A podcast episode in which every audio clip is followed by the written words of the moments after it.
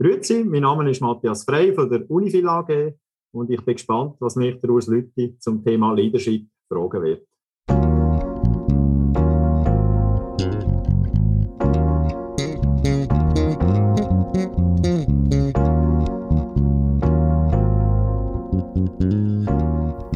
Leadership made simple. Leadership-Erkenntnis aus der Praxis für Praxis. Mein Name ist Urs Lüthi.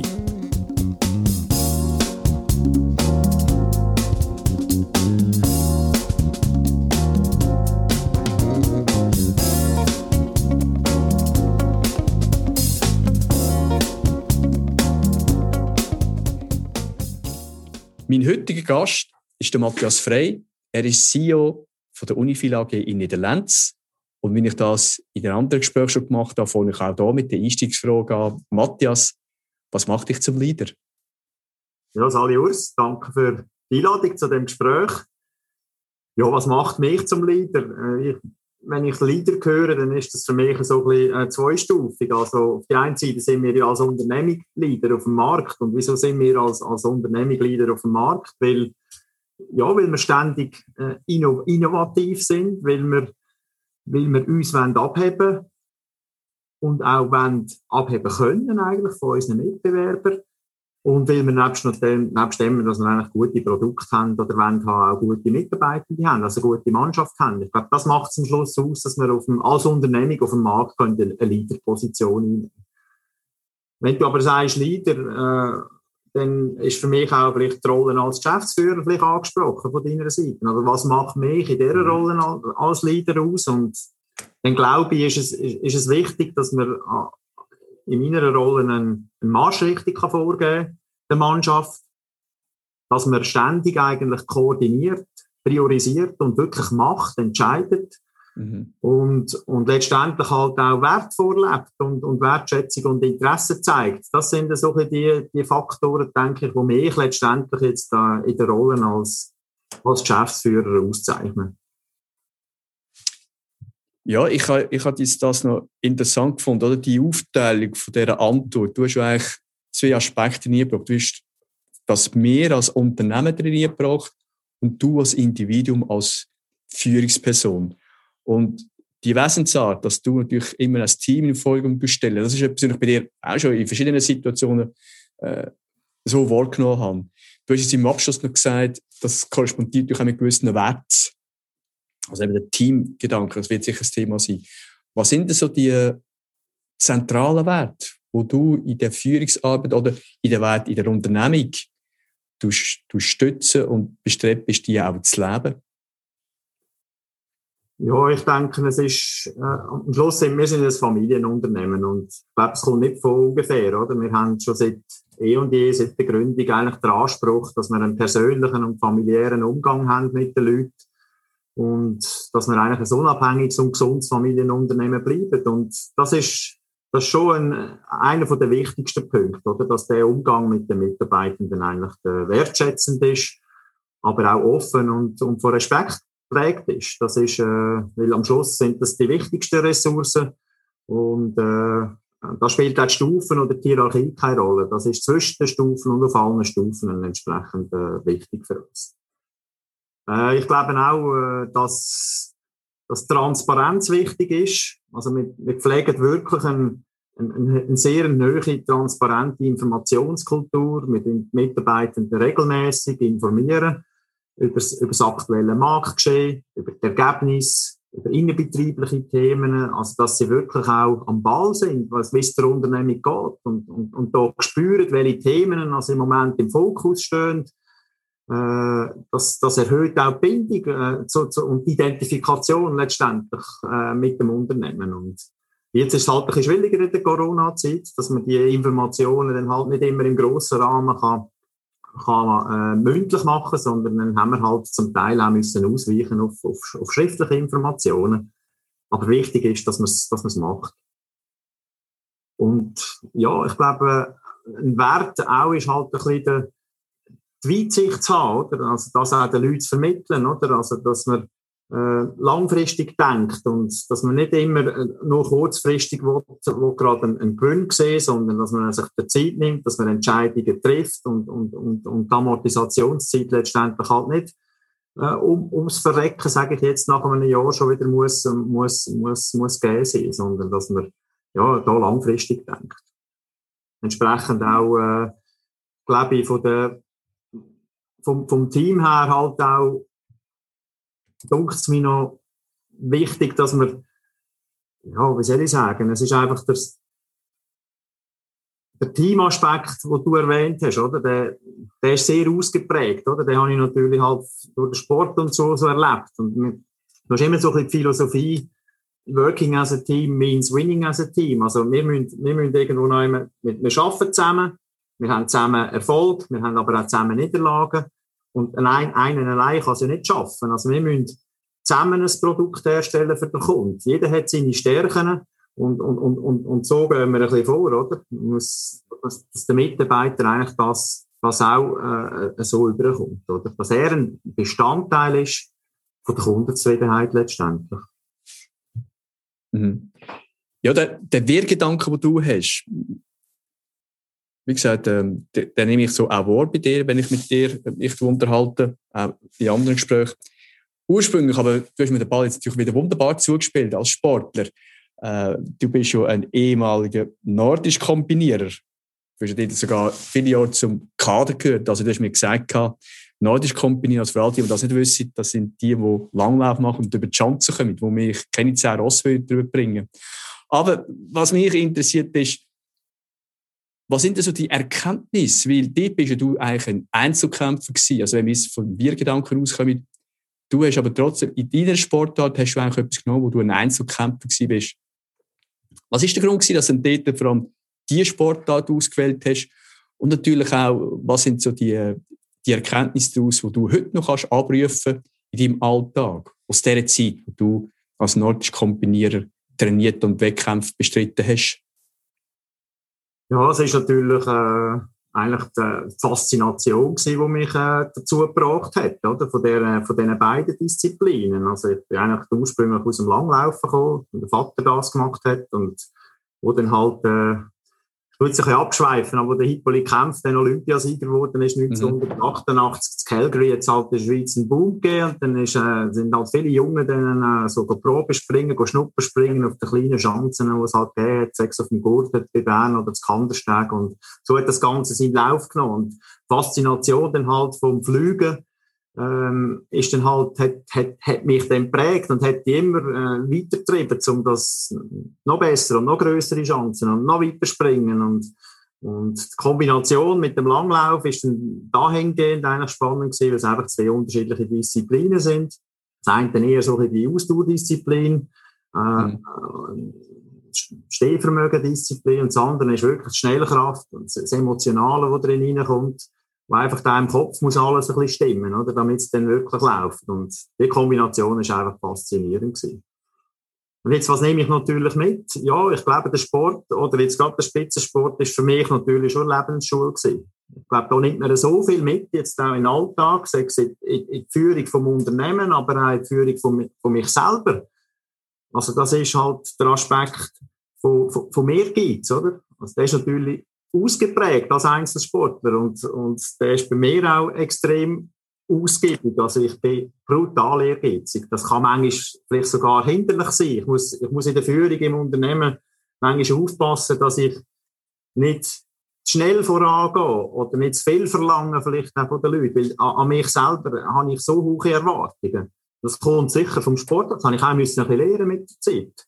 Dass man dort vielleicht auch ein bisschen das Tempo mal ein bisschen rausnehmen muss. Ähm, es ist sicher dass das Streben nach Perfektion, oder, wo, wo du auch hast, wenn du Spitzensportler bist. Ähm, ich meine, du wolltest ja, ja, das Ziel war immer, gewesen, eine, eine Goldmedaille irgendwo zu erreichen. Also du musst dein Training und, und, und die Aktivitäten nebendran halt irgendwo perfekt organisieren und planen, damit das irgendwie, natürlich hast du ein Umfeld und so, wo mit Trainern und, und Coaches und so, wo auch eine Rolle spielen. Aber Perfektion eigentlich anstreben, ist natürlich auch heute ein Thema im, im, Unternehmen und bei mir selber. Und auch da ist manchmal immer noch schwierig, ein den Spagat zu finden, oder? Früher habe ich jedes Komma noch korrigiert, wenn wir einen Marketingartikel rausgegeben haben. Und heute bin ich auch ein bisschen, äh, äh ein bisschen legerer, sage ich jetzt, geworden in dem, oder ein bisschen offener und sagen, du, äh, es ist jetzt nicht so relevant und ich muss nicht jeden Satz noch wieder go, go umschreiben, oder, weil ich das Gefühl habe, er tönt besser. Mhm. Also es ist, äh, ist ein bisschen das Element, das sicher auch prägt und, und ja, ich glaube, am Schluss lernt man halt auch, dass der Erfolg keine Selbstverständlichkeit ist. Man muss äh, hart dafür arbeiten, von nichts kommt nichts. Ähm, es braucht auch immer ein bisschen Glück dazu, das ist klar. Ähm, aber äh, ja, man muss halt auch aus der Komfortzone rausgehen zum Teil. Oder? Du kannst nicht das Gefühl haben, ja, jetzt trainiere ich immer nach dem gleichen Schema F und, und habe dann das Gefühl, ich werde besser, sondern du musst halt auch dort einmal den, ich sage jetzt in Anführungszeichen, den Schweinehund überwinden und, und, und Grenzen oder eben den Komfortbereich zu überschreiten. Und das ist immer ein bisschen eine Gefahr jetzt bei uns in der Unternehmung. Jetzt sind wir seit Jahren erfolgreich und, und, und Mitarbeiter sehen das auch und es, es, ist eine Selbstverständlichkeit da und dass man da ausbrechen kann und das nicht immer als selbstverständlich anschauen, sondern halt eben auch sagen, so, jetzt müssen wir halt wieder über den Tellerrand raus schauen und auch vielleicht unangenehme Sachen oder Sachen, die vielleicht nicht gerade jetzt eben bequem sind, anpacken und dass wir vorwärts kommen, der nächste Schritt. Und dann vielleicht auch ein, ja, ein interessanter Aspekt ist vielleicht jetzt aus der Praxis für mich ist der mentale Bereich, oder? Also der, da hast du halt schon eine Verbindung zum Sport. Also wir haben sehr viel mentales Training betrieben und das brauche ich heute auch als, als, als Geschäftsführer. Also ich, manchmal gehe ich in den Wald äh, mit, mit dem Zettel in der Hand, hinten über den Mittag und, und du mir gewisse Sachen einprägen, wenn ich eine Präsentation muss machen oder, oder mich auf etwas vorbereite, dann, dann gehe ich mir das mental einfach durch, das, was ich erreichen will, das, was ich sagen Manchmal kommen sogar noch gute Ideen. Für das muss ich auch mal den Schreiber mitnehmen, dass ich das eine oder das andere kann aufschreiben unterwegs. Dann muss ich halt wieder anhalten. Aber das sind so Methoden, oder, wo du im Sport gelebt hast. Mental äh, einen Ablauf zu haben, in der Vorbereitung auf einen, auf einen Wettkampf. Und das, das hast du im Unternehmen letztendlich auch. Das sind so, äh, so Beispiele oder so Faktoren, oder, wo mich immer wieder an das erinnert. Oder wo ich eben auch, auch, auch daraus kann schöpfen kann.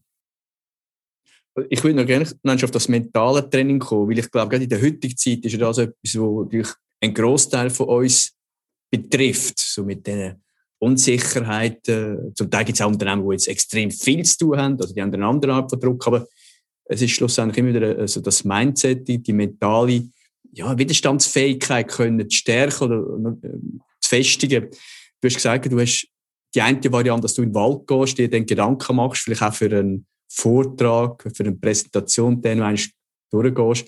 Gibt es das oder das andere, wo du auch könntest noch mitgeben wie man aus dem Sport gelernt wurde, ist, mit so Druck umzugehen? Ich meine, äh, wir Schweizer, wir, wenn wir am Samstag unsere Abfahrt schauen, sehen wir in den Starthäuschen oben die Skifahrer, die die Augen zu haben und meinen so die, die Strecke abfahren, dass vor dem Geist genau ablaufen. Gibt es da noch den einen oder anderen Hinweis? Du kannst sagen, das habe ich gelernt aus dem, äh, aus dieser Zeit als Aktivsport und das tue ich neben dem, vom, wo du vorhin erklärt hast, vom Waldspaziergang, das tue ich auch noch ab und zu anwenden. Ja, ich denke, zum, zum da vielleicht gerade einhängen, oder?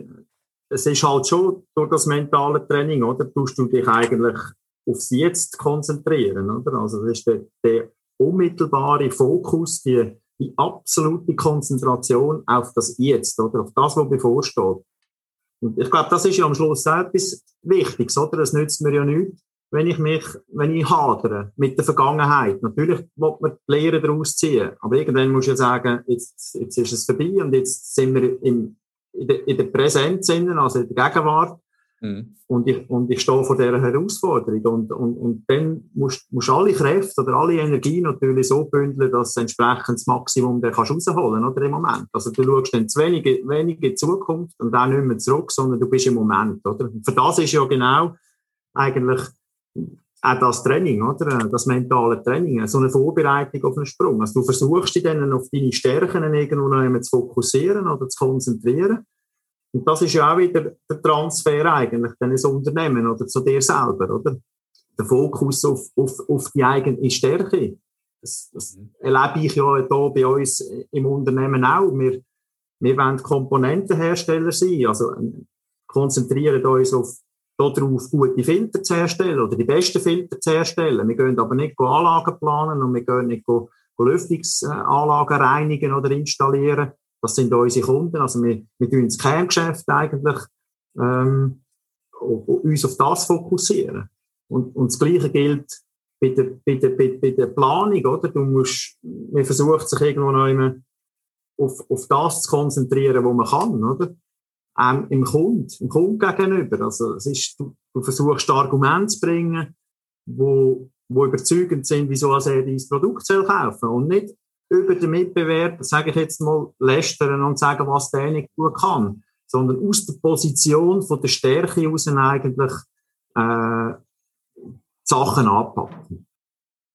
Ja, ich glaube, es ist ja der, der Grundsatz, äh, Mut zur Lücke aber gleichzeitig auch Mut zur Genauigkeit. Also nicht überall dabei sein, aber dort, wo man dabei ist, dort gehen wir wirklich Teufel und da sind wir auch Profis. Geht das in die Richtung? Ja, ich denke auch, es, es, ist effektiv so. Es ist, wie ich eingangs erwähnt habe, es ist halt ein ständiges Priorisieren. Oder? Man kann immer besser werden, man kann immer mehr machen. Und man muss ständig eigentlich äh, den Wert darauf legen, wo, wo können wir am meisten gerade daraus rausziehen. Und das ist halt am Schluss ein ständiges Priorisieren ist einer Mannschaft so, oder? Du hast, du kannst, ja, du musst ja gleich auf, kannst nicht sagen, sollen wir jetzt Schwächen trainieren oder sollen wir Stärken Stärken, sage ich jetzt. Ich bin eher ein Verfechter, man sagt, ja, wir konzentrieren uns eben auf die Stärken und lernen halt mal eine Schwäche oder so weg. Mhm. Du kannst in einer, in einer, in einer Mannschaft auch nicht alles trainieren. Du musst einen Plan haben, ähm, wo du dir zurecht weißt und du musst halt dort, äh, wie du sagst, den Mut zur Lücke anzeigen, dass wir haben die Zeit nicht, um noch dies und jenes halt auch noch anzuschauen. Ich, oder was ich bei dir auch noch spannend finde, du bist, wie gesagt, du bist der Einzelsportler gewesen. Und hast dann nach Beendigung von deiner aktiven Sporterzeit dazu motivieren lassen, dich bewegen lassen, Trainer zu werden. Und zwar ein Mannschaftssport. Und zwar hast du über verschiedene Jahre, über viele Jahre hast du Volleyball trainiert, und zwar Damenmannschaften. Äh, das hat angefangen bei der vierten Liga bis zu der ersten Liga. Warum wird aus einem Einzelkämpfer ein Mannschaftssporttrainer? Das ist eine gute Frage. Das, ja, es hat mich halt auch immer fasziniert, oder? Versuchen vielleicht auch aus die Erfahrungen, die du aus dem Einzelsport reinbringst, möglicherweise auch in eine Mannschaft zu transferieren, weil du hast am Schluss ein Individuen in der Mannschaft. Und, und du musst die individuellen Spielerinnen fördern.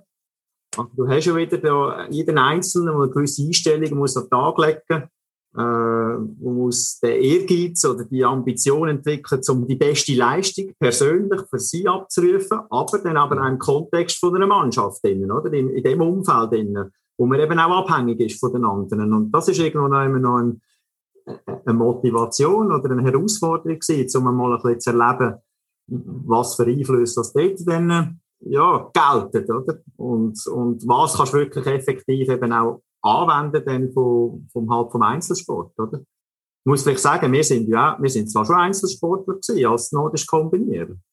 Aber äh, letztendlich sind wir auch in einer Mannschaft drin gewesen. Wir sind mit dieser Mannschaft unterwegs gewesen. Und wenn das dann auch nicht stimmig war, steht nicht zwischen den Athleten, aber auch zwischen den Athleten und den Trainern, dann, dann hat das möglicherweise auch Auswirkungen gehabt auf, auf deine eigenen Resultate. Also man ist ein Stück weit schon auch noch gleich in einem, in einem Mannschaftsgefüge innen, oder?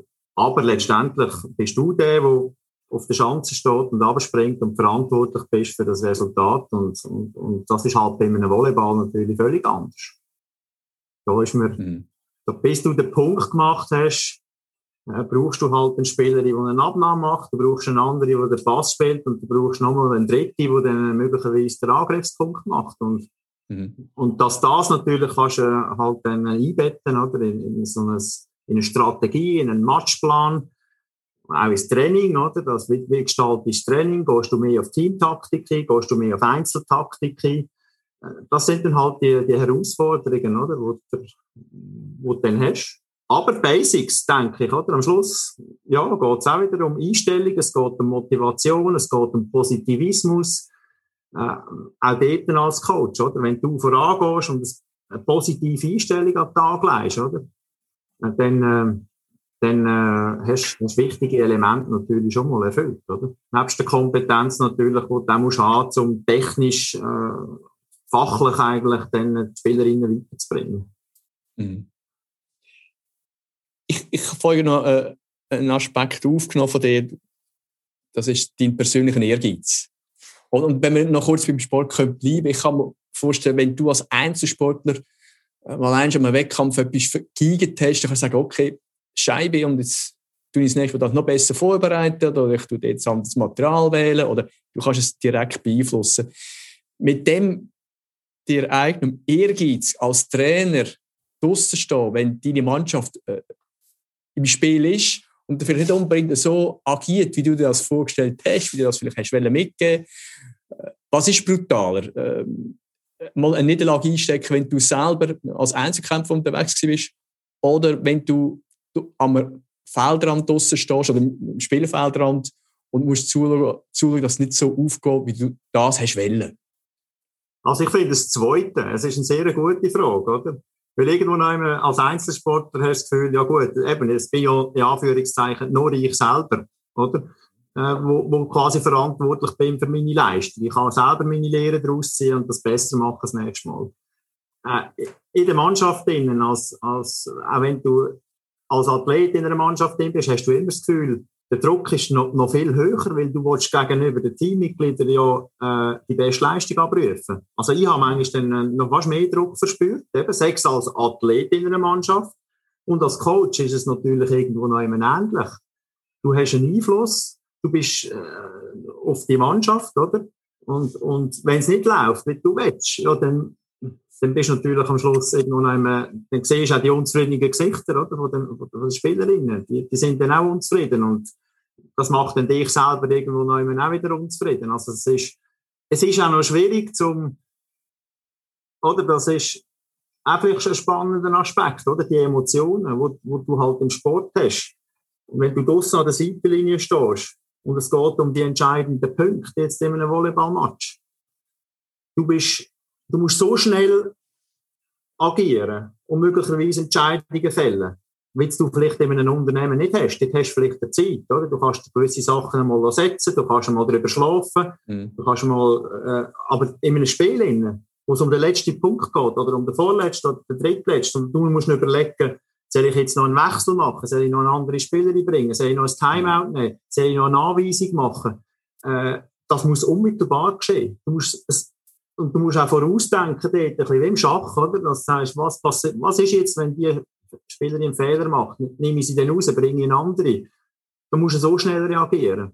Und das dort auch, auch ein bisschen deine, deine Zügel, sage ich jetzt, oder deine Ehrgeiz, kannst du ein bisschen im Zug halten, draussen als Coach, dass du nicht einfach mit den Emotionen vom Spiel mitgehst, sondern dass, dass du wirklich auch probierst, sachlich zu bleiben, Situation eigentlich ein bisschen übergeordnet anzuschauen, wie sie sich auf dem Feld präsentiert, ohne mhm. zu viel eben in die, in in die Emotionen hineinkommen. Ich meine, das ist natürlich Punkte, die werden ja immer enorm gefeiert und, und, und, und du musst schauen, dass du als Trainer selbst äh, in dem Modus darfst ein bisschen mitmachen, du darfst deine Spieler äh, natürlich auch mit unterstützen und mitfeiern und wenn sie einen guten Punkt gemacht haben, ja, dann führst du sie nochmal an, spornst sie nochmal an, aber du darfst mhm. einfach den Fokus wo du als Coach hast dann dort, dann einfach nicht vergessen, oder?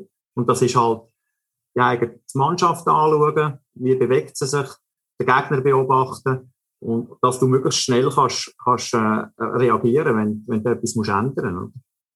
Das ist in der entscheidenden Phase halt von einem Spiel dann noch wichtiger, oder? Und das, das finde ich extrem schwierig, dort, oder? Als, als Coach dich wirklich zurückzunehmen und den Fokus können zu behalten. Das ist im, im Unternehmen anders, denke ich. Da sind die Emotionen natürlich nicht so direkt. Und auch ein bisschen kälter vielleicht oder äh, ein bisschen kontrollierter oder wieder im Sport. Äh, da zeigt man auch nicht so, wie, wie man es im Sport erlebt, oder? Das finde ich noch einen spannenden Unterschied, oder? So der, der Umgang, oder? Meinst du, der Unterschied ist so groß? Also, weißt, was ich raus will, ist vielleicht jetzt gerade mit dem, die Emotionen manchmal ein Stück weit rausnehmen. Wobei Emotionen gehört auch im Unternehmen. Das ist, ob es das Freude ist, kann man, kann man über etwas ärgern, das kann man schlussendlich wieder antreiben. Äh, so die, die Interviewpartner, die ich hatte, ist mir jetzt zu den Kopf gegangen, sind mehrheitlich eigentlich Firmeninhaber gewesen. Äh, aber auch äh, CEO, wo äh, einfach ein Angestellter war. Äh, hast, was denkst du, was ist ein Unterschied von einem CEO, wo ein Unternehmen einfach als Angestellter führt, zu einem CEO, wie es du machst, wo ein Familienunternehmen führt? Wo siehst du da die, die wesentlichen Unterschiede?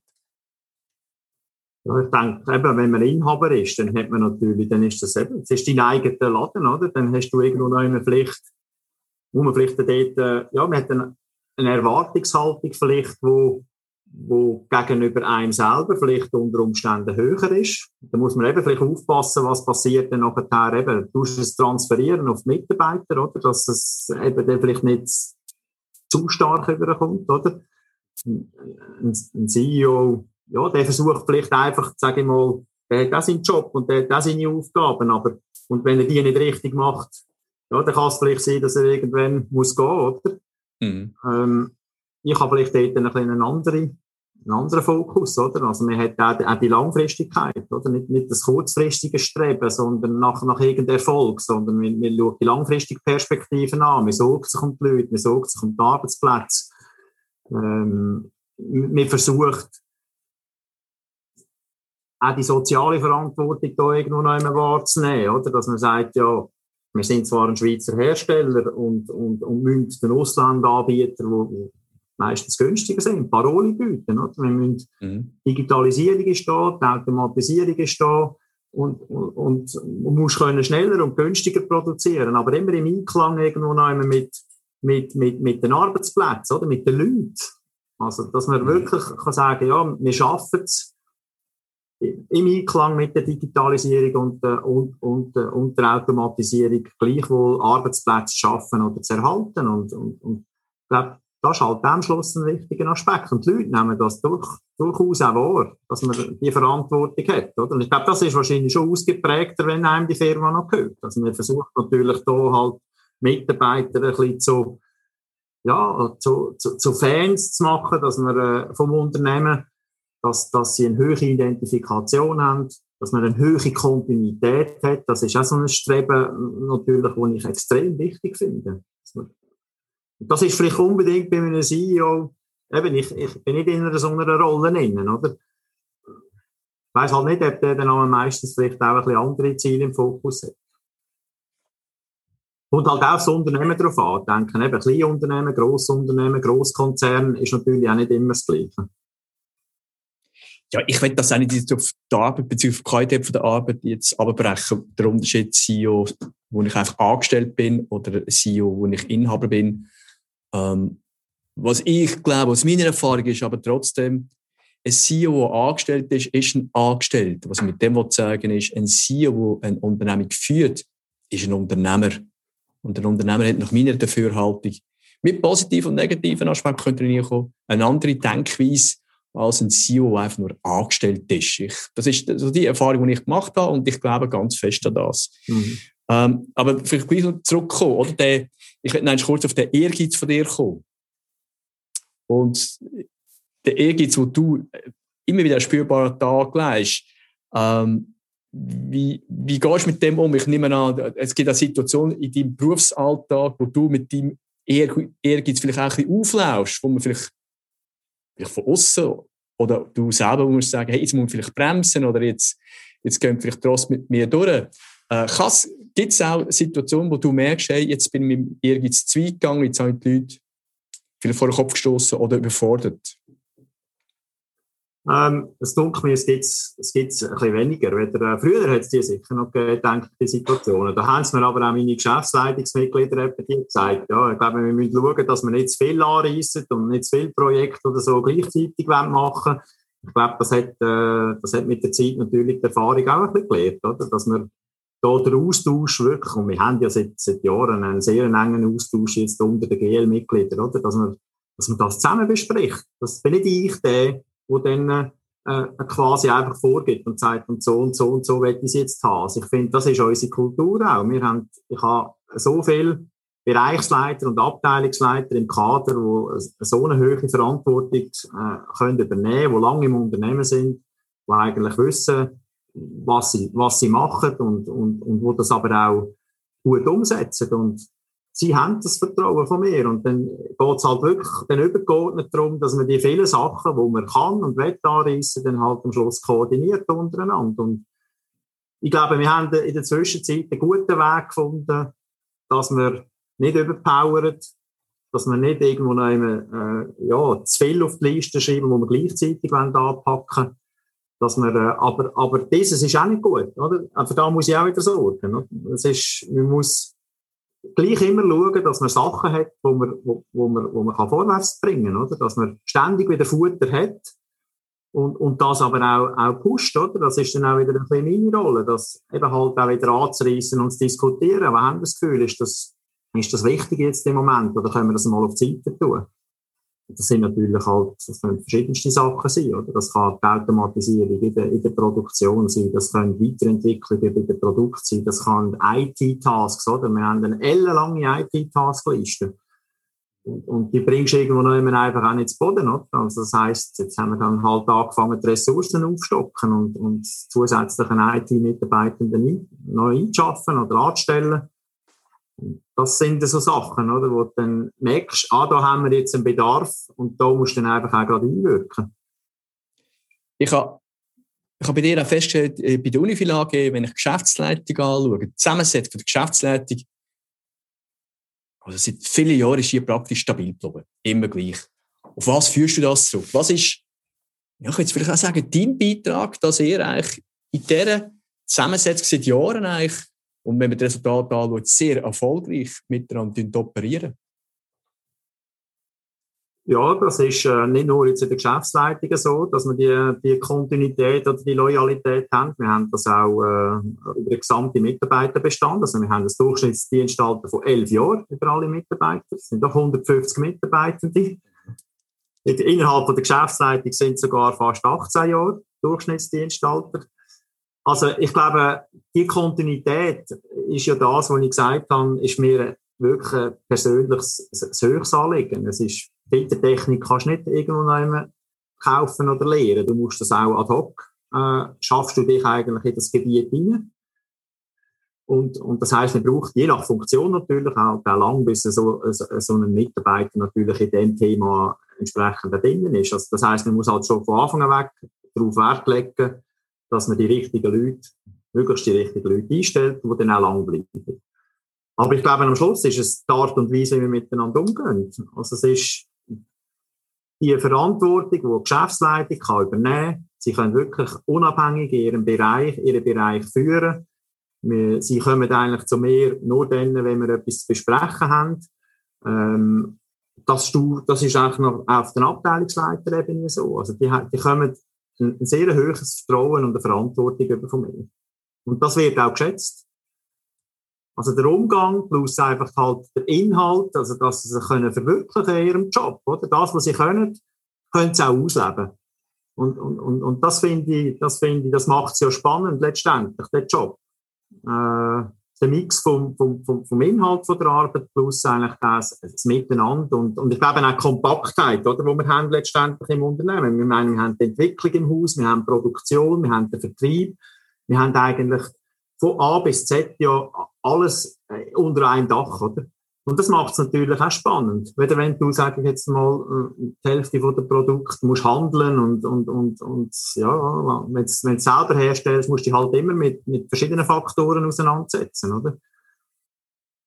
Und das macht es sicher spannend. Ein Aspekt, der dich noch auszeichnet, Matthias, ist ja das Projekt, das du vor ein paar Jahren durchgeführt hast, wo du dich mit der Familie als CEO von einer Unternehmung für ein Jahr ausgeklinkt hast und auf Neuseeland gegangen bist. Äh, vielleicht noch aus dieser Erfahrung. was sind so deine Erkenntnisse aus dem Jahr? Also ich jetzt nicht auf Neuseeland bezogen, damit das wäre eine eigene Sendung wert, sondern mehr auch, äh, wie die Firma in dieser Zeit funktioniert hat. Ich muss vielleicht noch betonen, du bist nicht das ganze Jahr weg gewesen, du bist, glaube ich, äh, in Erinnerung habe, etwa viermal zurückgekommen, um einfach bei wichtigen äh, Zeitfenstern wieder anwesend sein, aber nur jeweils für kurze Zeit. Aber trotzdem, was sind so deine Erkenntnisse aus dem Jahr Neuseeland in Bezug zu der Unternehmensführung? Ja, es geht ein bisschen in den gleichen Aspekt rein wie vorher. Oder? Es, ist, äh, es ist so, wir sind vom 17. bis zum 18. sind wir ein Jahr da unten gewesen. Ich bin zweimal zurückgekommen, jeweils für einen Monat. So ein für die, die wichtigsten, sage jetzt, Zeitfenster abzudecken. Und, und die Erkenntnis daraus ist, ist bezüglich Unternehmensführung, dass Unifil auch ohne mich, sage ich jetzt, äh, gut läuft. Ich habe einen Stellvertreter da gehabt und natürlich eben Geschäftsleitungsmitglieder, die wo, wo, wo dafür gesorgt haben, dass ihre Bereiche laufen. Und das hat wunderbar funktioniert. Und das hat mir natürlich auch die Augen auch aufgetan, zu sagen, ja, das ist gut. Ich habe, ist für mich auch Bestätigung gewesen, dass, das kannst, das kannst die Leute schaffen. Dass du nicht immer das Gefühl haben müsstest, dich noch dort, äh, an dem Ort und an diesem Ort noch reinmischen, oder? Also du darfst, das war auch ein kleines Loslassen für mich auch spannend, oder? Zum sehen, du, du kannst, du kannst die Verantwortung wirklich, auch so eine hohe Verantwortung, dass ich jetzt nicht da bin, Zürplatz vor Ort, sondern dass man auch halt Sachen kann online über den Weg äh, besprechen und diskutieren, was nötig ist, dass das möglich ist, dass das geht. Habe ich aber auch im Vorfeld schon äh, gewusst, dass das wirklich funktioniert. Da bin ich voll davon überzeugt dass das klappt. Selber ist, ist vielleicht äh, die Erkenntnis noch gewesen, einfach auch eben zu sehen, ja, ich habe natürlich Mentalitäten auch ein bisschen noch durch Neuseeland noch ein bisschen mehr, also Kultur von der Ton noch ein bisschen mehr erlebt, durch das, dass wir ein Jahr da unten sind. Ich bin ja vorher schon manchmal da gewesen, habe das Land ja schon, kenne es ja schon sehr gut, aber aber du kommst dann einfach nochmal einen anderen Bezug über und wie, wie, wie auch jetzt vielleicht Neuseeländer halt äh, Einstellung zur Arbeit oder zum, zum, zur Freizeit und so haben. Und schon eine wichtige Erkenntnis war auch für mich, zu sagen, ja, es, es ist ja nicht alles einfach nur Arbeit. Also das ist, hilft mir dann auch ein bisschen Balance zu finden, so ein bisschen im Alltag, wenn du auch wieder zurück bist, oder? Balance zwischen Geschäft und Freizeit oder Familie äh, hat man natürlich auch in einem Sonnenjahr gut da oder auch gewisse Erkenntnisse halt gegeben, oder? dass du nicht immer das Gefühl muss ich haben, muss ich dann bis zu Abend um 12 Uhr, sage ich jetzt, noch arbeiten, sondern kannst es auch mal sein. Ich meine, die Aufgabe, die, mhm. die hast du ja gleich, aber ich glaube, das, das, das hat schon noch geholfen, oder? Und, und ich habe das Gefühl gehabt, so in, in dem Monat, wo du dann zurückgekommen bist, den hast du so genau geplant im Vorfeld, das Gefühl hast, ja, du müsstest dann alles reinpacken in dem Monat, oder? Also Kundenbesuche und, und, und Geschäftsessen vorbereiten und, und äh, eben Mitarbeitergespräche noch führen und äh, das sind alles Sachen, wo, wo ich im Nachhinein vielleicht sogar würde anders machen, wo ich das Gefühl habe, selbst wenn ich einen Monat zurückkomme, ich muss nicht dafür sorgen, dass ich dann das Gefühl muss haben, ich muss dann alles reinpacken und der Kalender komplett überfüllt ist. Mhm. Sondern ich habe gute Leute. Und dann kann ich auch sagen, du, ich gebe dir das, du den Strategietag dort organisieren, anstatt dass, dass ich es mache. Äh, ich glaube, das ist vielleicht noch eine Erkenntnis. Das würde ich anders machen jetzt nächstes Mal, wenn ich, äh, wenn ich das wieder würde machen Aber dort habe ich einfach das Gefühl gehabt, wenn ich schon einen Monat zurückkomme, dann muss ich auch, ist halt wieder der Ehrgeiz oder wieder das, das Verflanken und das Gefühl haben, muss ich dann wieder alles irgendwo noch immer, ja, Wellen, Wellen, Wellen, Wellen reindrücken, oder? Mhm. Wo es vielleicht gar nicht nötig gewesen wäre. Es hat ja auch dazu können kommen, dass du ein Jahr dich ausklinkt hast, dass du, wie du vorhin gesagt hast, die richtigen Leute gehabt hast, hat aber auch Zeit in der Interpretation von deiner Rolle als CEO, dass du einen grossen Teil von strategischen Arbeit machen weil der operative Teil, der muss ja dann ohne dich können funktionieren. Und vielleicht kommt da noch ein anderer Ansatz für mich äh, zum Tragen. Äh, viele Leute haben doch, wenn sie in einer gewissen Funktion tätig sind, äh, ja, gerade wenn es um das Thema Change Management geht, Angst, dass, wenn sich irgendetwas verändert, dass man sie vielleicht gar nicht mehr braucht. Und du bist eigentlich mit der Idee umgegangen, hey, ich muss eigentlich meine Leute so weit bringen, dass sie das gar nicht gross merken, dass ich nicht mehr da bin. Also der Gedanke, es braucht mich nicht mehr oder ich bin überflüssig, ist eigentlich gar nicht da gewesen. Vielleicht ist das auch noch der Unterschied zwischen einem Angestellten und einem Inhaber, wo sich vielleicht da wo sich gar nicht groß muss Gedanken machen, braucht es mich nicht, sondern äh, man kann vielleicht dort dann auch mit einer gewissen spielerischen Wichtigkeit also Themen herangehen, um sich meistens zurückzunehmen. Ich habe interessanterweise auch einen anderen Bekannten von mir, der ein ähnliches Erlebnis gemacht hat, nicht so radikal wie du. Er ist dann einfach für, ich es richtig in Erinnerung für vier Monate auf Australien gegangen und hat dann auch seine Firma so selbstständig laufen lassen. Aber er war auch Inhaber. Gewesen. Also er hat sich nicht die Frage müssen stellen, braucht es mich noch oder nicht. Aber er hat gewisse Vorarbeit müssen machen, die richtigen Leute müssen haben und sie auf die Aufgaben vorbereiten.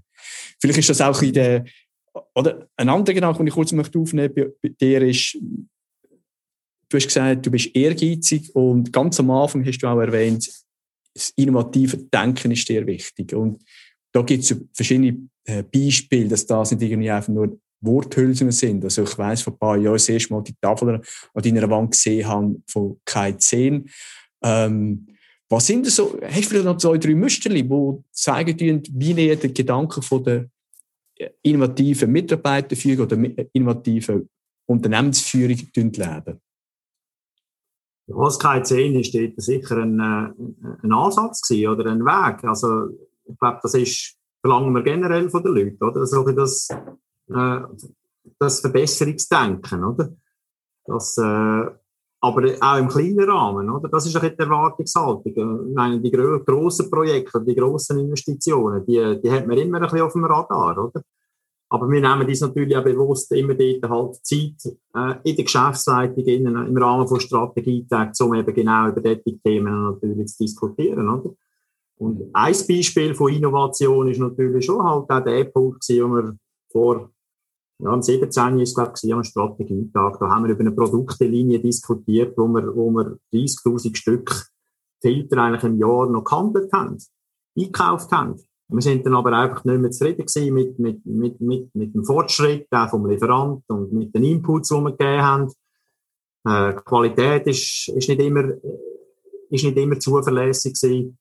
Und dann haben wir halt gesagt, okay, wir machen das an, wir machen das in Zukunft selber. Also vom Make to Buy. Und dann haben wir das dort entschieden und in zweieinhalb Jahren haben wir dann das Projekt umgesetzt und haben heute eigentlich dort eine Fertigungslinie für die Produkte aufgestellt, wo wir, wo wir es in Eigenregie herstellen. Einfach mit dem Aspekt eben wieder von der Eigenherstellung. Du hast einfach den Vorteil dann, dass du die Qualität selber im Griff hast. Du hast äh, eine höhere Flexibilität. Äh, du bist schneller und bist einfach unabhängig, oder? Und das zieht sich mhm. natürlich als Credo ein bisschen durch die ganze Unternehmung durch, oder? Sei es jetzt im grossen Bereich, wie auch im kleinen Bereich. Kein Zehn ist ja dann für mich eher so ein bisschen die kleinen, ständigen Verbesserungen, oder? Mhm. Und wir tun die nicht alle aufschreiben.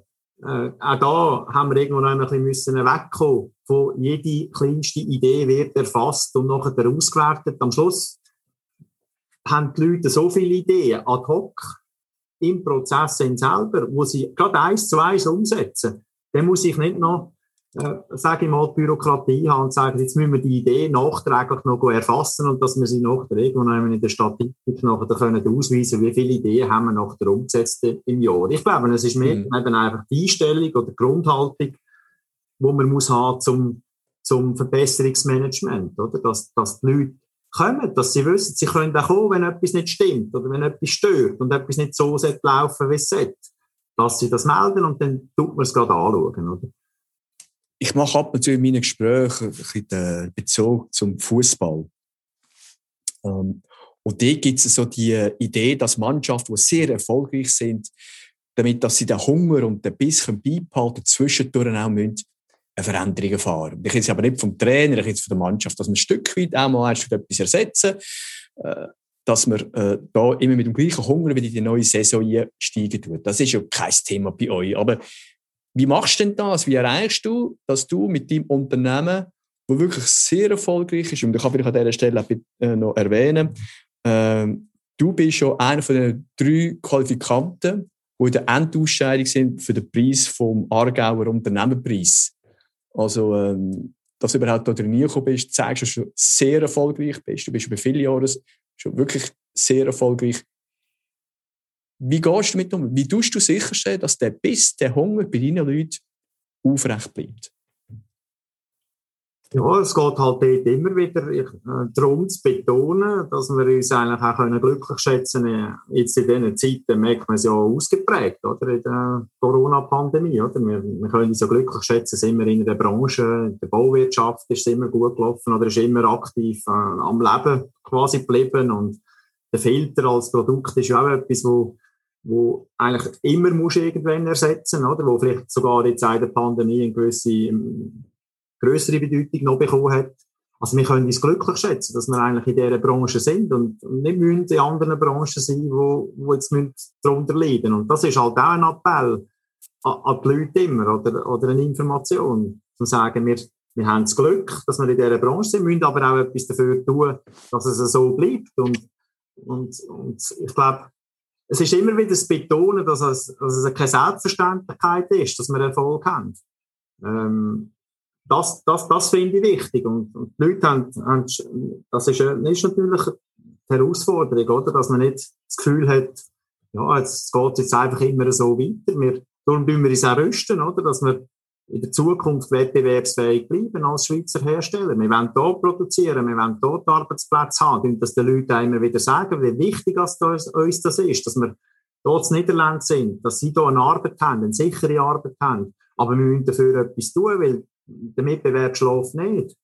Mhm. Und, und da, der Druck wird auch zunehmen in der Zukunft. Da wird mehr vom Ausland kommen, da wird Digitalisierung nimmt ihren, ihren Fortschritt und, und da müssen wir halt durch ständiges Verbessern und Investitionen halt äh, ja, jetzt schon aktiv dranbleiben, dass wir uns eben dort wirklich nicht, nicht ausruhen. Aber es ist ein ständiges eigentlich Darum habe ich auch die Mitarbeiterinformationen immer wieder, oder? Wo, wo, wo da halt genau das wieder Themen sind, um das den Leuten auch wieder zu sagen. Oder? Die Mitarbeiterinformationen, vielleicht auch noch so ein bisschen mit der Idee von konkreten Tipps und Hinweisen. In welcher Form und wie häufig machst du das? Ähm, wir machen es dreimal im Jahr als Grund, Grundprinzip, also verteilt natürlich das Jahr. Äh, grundsätzlich mündlich, weil das ist für mich einfach einfacher, wenn man das äh, eins zu eins kann machen und Mitarbeiter vor sich hat.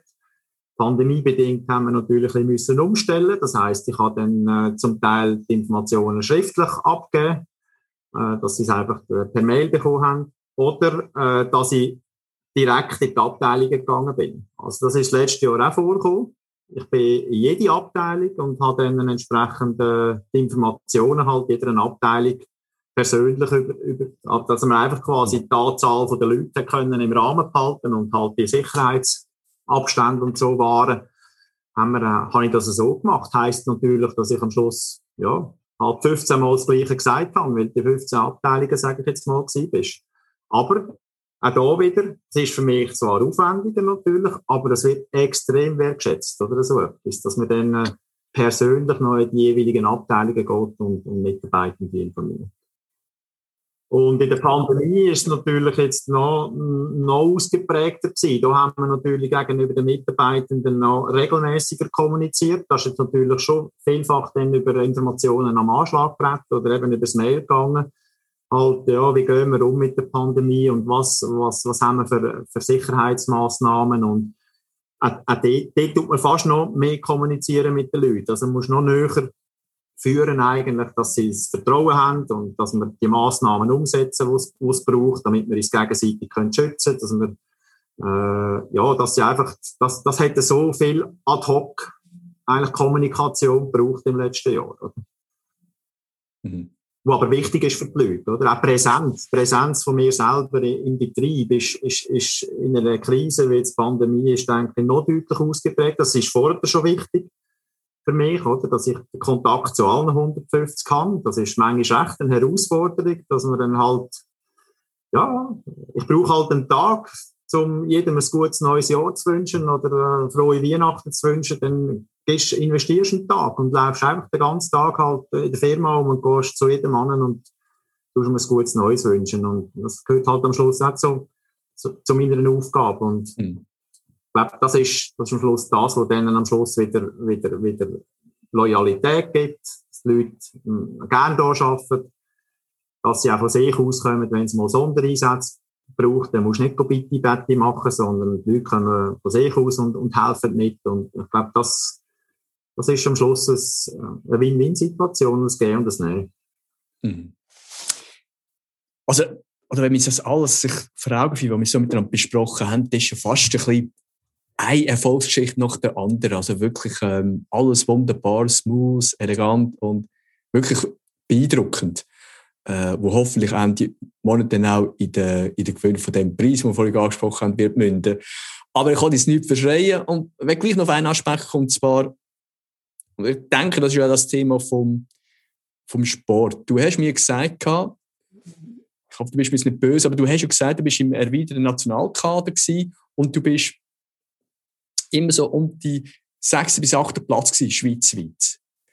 Ähm, aber die, die dann schlussendlich an die WM haben können oder die grossen Anlässe, das war meistens begrenzt auf den ersten vier. Also, ich denke, das hätte ich auch gelernt, mit Rückschlägen auch können umzugehen. Äh, würde mich jetzt aber gleich interessieren, bei all dem, was du jetzt gesagt hast, was wirklich wunderbar ist, positiv, hat es auch etwas gegeben in den letzten Jahren, wo du gesagt hast, an dem habe ich müssen beißen, das ist, äh, das ist, äh, das ist nicht einfach so schnell, schnell gegessen gewesen. Und wenn so etwas passiert ist, wie bist du mit dem umgegangen? Ja, das ist eine gute Frage. Also, das Beißen, äh, eben, zurückgeschaut auf die Zeit, oder, äh, als Sportler, da hat es mich extrem geärgert, oder, dass natürlich nicht der war, der dann können, wo können an die WM oder an die Olympiade. Und wenn du dann deine Kollegen da gesehen hast, dann hat es dich, dich noch mehr geärgert. Das, das sind so, das ist halt wieder der Kein Kollege mehr gewesen? Nein, das ist... ja, das ist halt der Biss und die Verbissenheit, die dann da zum Vorschein kommt. Jetzt auf dem Unternehmen, ich sage, Rückschläge, nein, also es, ein deftiger Rückschlag, oder? Wo, wo du wirklich musst sagen, das ist jetzt ein, eine schwierige Situation gewesen oder eine Krise gewesen, wo man, wo man, wo man wirklich irgendwie Sorge bereitet hat. Habe ich jetzt eigentlich in dem Ausmaß noch nicht erlebt. Da. Zum Glück ja nicht. Äh, ich frage mich immer, oder, was, ist, was machst du denn, wenn du mal in so eine Krise reinkommst? Also, mhm. so krisenerprobt oder krisenresistent, sage ich jetzt, ja, habe ich das Gefühl, haben wir noch gar nicht so müssen sein. Der Vater hat vielleicht müssen, oder? Der hat natürlich von Anfang an weg ein Unternehmen aufgebaut von Null weg, oder? Mhm. Wenn der Garage Zauenstein angefangen hat, hat das Unternehmen müssen aufbauen mit, mit kein Geld, mit, mit Ideen, mit Strategien, hast wieder müssen investieren, hast nicht gewusst, kommt, kommt das Geld am Schluss unter dem Strich äh, wirklich auch rein. Und ich habe eine andere Ausgangslage, natürlich. Ich, ich habe mich eigentlich können auf eine erfolgreiche Unternehmung, wo ein gutes Image hat auf dem Markt eigentlich äh, verloren, oder? Habe so können einsteigen. Und mein Challenge ist jetzt natürlich eigentlich, äh, ja, das erfolgreich weiterzuführen das ist für mich eigentlich fast äh, so die grösste Herausforderung im neuen Umfeld. Oder? Heute hast du die Internationalisierung und eben die Digitalisierung, wo vielleicht der Vater seiner Zeit auch noch nicht hatte. Er hat ein anderes Umfeld gehabt, damit das Unternehmen hat können erfolgreich gestalten Und heute müssen wir uns bewähren in einem Umfeld, wo, wo ein bisschen anders ist. Und, und, und wenn wir den, den Anspruch haben, um hier in der Schweiz weiter zu produzieren, dann ist das, das ist ein bisschen meine Sorge, oder? dass wir da wirklich äh, ja, kompetitiv bleiben und, und, und, und das können auch jetzt über die nächsten Generationen aufrechterhalten. Oder? Das ist die Herausforderung, die eine Seite. Das ist aber auch irgendwann immer wieder im Kopf präsent. Was, was passiert, oder? wenn plötzlich vielleicht der Markt in eine, in eine Gegenrichtung geht. Oder? Und, und du als Unternehmung wirklich irgendwo noch immer, ja, in der Existenz noch, da sage ich jetzt mal, ein bisschen, musst, musst, musst nagen. Oder? Das kennen wir kennen wir bis, bis dato nicht. Ja, Matthias, wir sind eigentlich schon wieder fast am Schluss von unserem Gespräch. Wenn du jetzt in Bezug zur Leadership an einer jungen, an einer jungen angehenden Führungsperson einen Tipp könntest geben, was denkst du, was ist für dich zentral? Was ist so ein, ein Tipp, wo du gern an einer jungen Führungsperson zum Thema Leadership möchtest mitgeben? ich denke, so ein, äh, es kommt ja ein bisschen zusammenfassend aus dem, was wir jetzt auch ein bisschen diskutiert haben. Äh, Erfolg ist keine Selbstverständlichkeit. Und äh, quasi, wo ein Willen ist, ist auch ein Weg. Ich glaube, man kann vieles selber beeinflussen. Man, es gibt immer Sachen, die man kann besser, besser machen kann. Man muss etwas Wellen erreichen. Äh, und dann, dann kann man es auch erreichen. Selbstverständlich braucht es immer eine Portion Glück, denke ich auch dazu. Das äh, sehen wir auch so bei uns jetzt in unserem Umfeld. Aber äh, das sind dann so die, die, die Weisen aus dem Sport, wo, wo ich auch eins zu eins würde äh, jemandem, jemandem übergeben. Auch, auch die positive Art oder eine positive Einstellung an den Tag legen, mit Weitsicht und gleichzeitig einfach agil bleiben. Ich glaube, mhm. das sind so ein bisschen, das ist so ein das Motto, wo ich auch versuche, Tag für Tag zu legen. Oder es hilft dir einfach, auch wenn du mit einer positiven Einstellung durchs Leben gehst und, und, und, und Sachen aus dem, aus dem Radar so anschaust. Und nebenzu einen Ausdauersport machen, mit was man mental auch fit bleibt. Genau. Matthias, danke vielmals für das wirklich spannende Gespräch. Ähm, ich freue mich, wenn wir uns nächstes Mal wieder persönlich treffen und wünsche dir und deinen Unternehmen und den Mitarbeitern natürlich ganz eine gute Zeit. Danke, merci auch für die Einladung und das Gespräch und bis bald. Ciao. Danke. Ich danke Ihnen für Ihr Interesse und freue mich, wenn ich Sie die nächste Woche wieder darf begrüßen, wenn es wieder heißt Leadership made simple. Leadership-Erkenntnis aus der Praxis für Praxis.